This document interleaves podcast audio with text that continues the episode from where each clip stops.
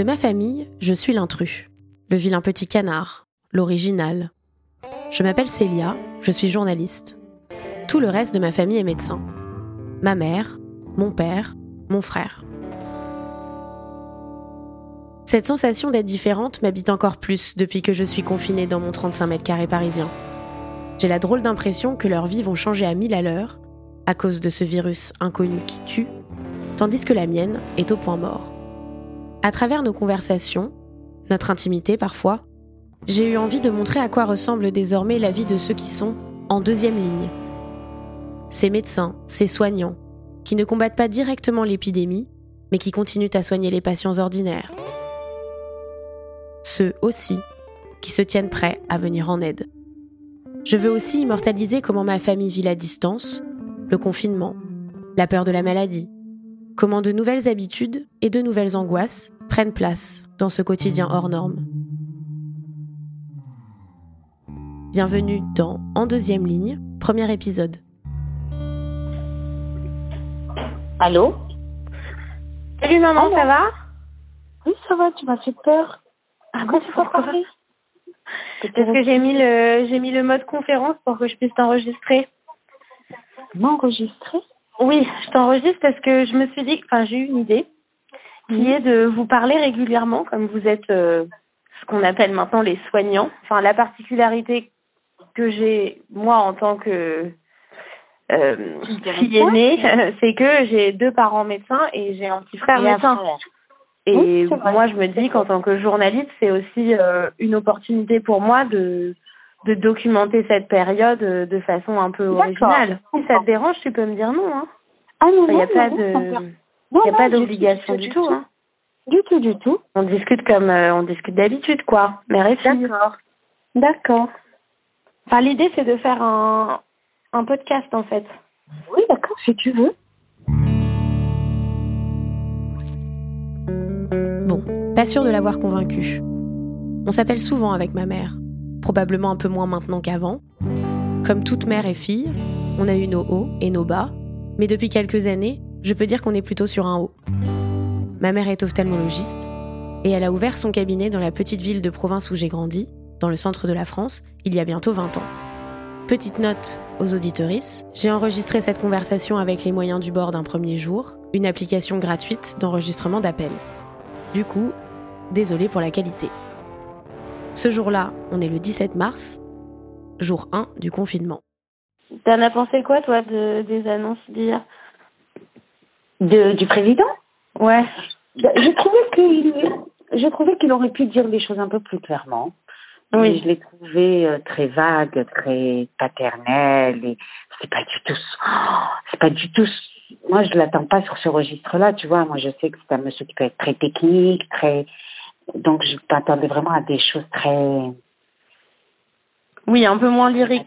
un peu moins lyriques, voilà, c'est pas le moment. Dès demain, midi, et pour 15 jours au moins, nos déplacements seront très fortement réduits. Cela ne doit pas nous empêcher de garder le lien, d'appeler nos proches, de donner des nouvelles, d'organiser aussi les choses avec nos voisins. Tu vas pas nous dire euh, faites des choses avec des, vos voisins, enfin. Ah oui. Euh,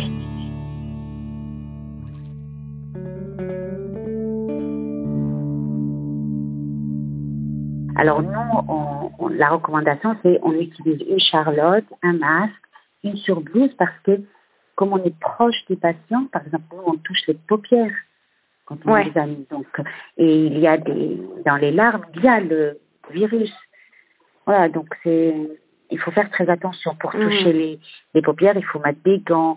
Il y a une, il y a une vraie contrainte, mais personnellement, je, je, je respecte au maximum nettoyer entre les patients ce qu'on fait toujours, mais encore plus vérifier où le patient a posé ses mains pour suivre ensuite avec les lingettes refaire tout le chemin inverse. hmm. Ça, C'est et, et c'est épuisant à la longue. En plus, toi, t'as une patientèle qui est quand même majoritairement euh, âgé. âgée. Et donc, il faut, faut faire attention à, à ne pas l'exposer, en fait. Hmm. Je me suis vachement inquiétée pour euh, Samy. Tu sais, hier, il nous a envoyé le l'appel à la mobilisation des internes, là. Oui, oui, ben, je suis toujours très flippée pour lui. Hein. Moi, je suis très flippée. Moi, hier, quand j'ai appris ça, j'ai j'ai pleuré parce que je je sais que beaucoup de soignants sont exposés et j'ai des collègues qui sont. J'ai un collègue à Marseille qui est euh, hospitalisé, Covid, euh, Covid positif. Hein, il a été testé positif. Il a des enfants. Il a quel âge? Bah, Il a 30 ans, euh, 35 ans. La veille, on a tous les trois reçu le même texto de mon frère. Il a 25 ans, il est interne en chirurgie et il nous envoyait un lien vers un document signé par leur principal syndicat. Le message est clair, tous les internes de France sont appelés à se rendre disponibles pour lutter contre l'épidémie. Bon, mais ça va aller. De toute façon, Samy, il est pas, pour l'instant. Ils seront dans des, ils, ils, vont assurer les urgences non Covid, Covid euh, moins. Ils vont les, ils vont les gérer. C'est-à-dire si quelques, les urgences chirurgicales, les traumatos, les. Hmm. D'accord. Donc en fait, il va pas être en contact. Euh, non, non, non. Mais le fait d'être déjà dans dans les urgences, tu es en, en contact parce que c'est un endroit où les gens viennent. Même s'il n'est pas Covid aujourd'hui, il peut être porteur, enfin, sans vouloir céder à la panique, hein, c'est notre métier. Et il faut le faire. nous aussi, on risque d'être appelés hein, en réserve. Hein. Quelles sont les chances pour que tu sois appelé, toi? Faibles, faibles. Mais par exemple, dans les hôpitaux euh, d'Île-de-France, on demandait déjà aux ophtalmos de dire euh, quelles sont leurs compétences. Est-ce qu'ils savent intuber? Est-ce qu'ils sont capables de prendre en charge ceci? Au hmm. niveau du Covid Est-ce que c'est juste le prélèvement et, et l'interrogatoire? Enfin voilà, qu'est-ce qu'ils peuvent faire?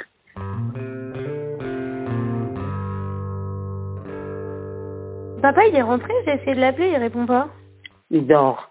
Il est ah, fatigué. Il dort. La journée a été fatigante. C'est du stress de gérer ça. Hein. Moi, j'étais sur des charbons ardents. Hein. Oui, papa, j'imagine qu'il doit tout réorganiser. Euh... Bah voilà. Hmm. Bon, bah, je lui parlerai demain alors. Oui. Ok. Bisous, bisous. Gros bisous, maman. À demain. Bonne, Bonne soirée. ciao. ciao.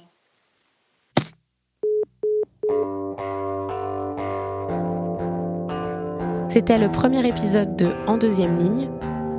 Merci à Boris Balducci pour la technique, à Nicolas Traîneau pour les conseils, à Emmanuel Ponty pour la musique, et merci à vous de l'avoir écouté.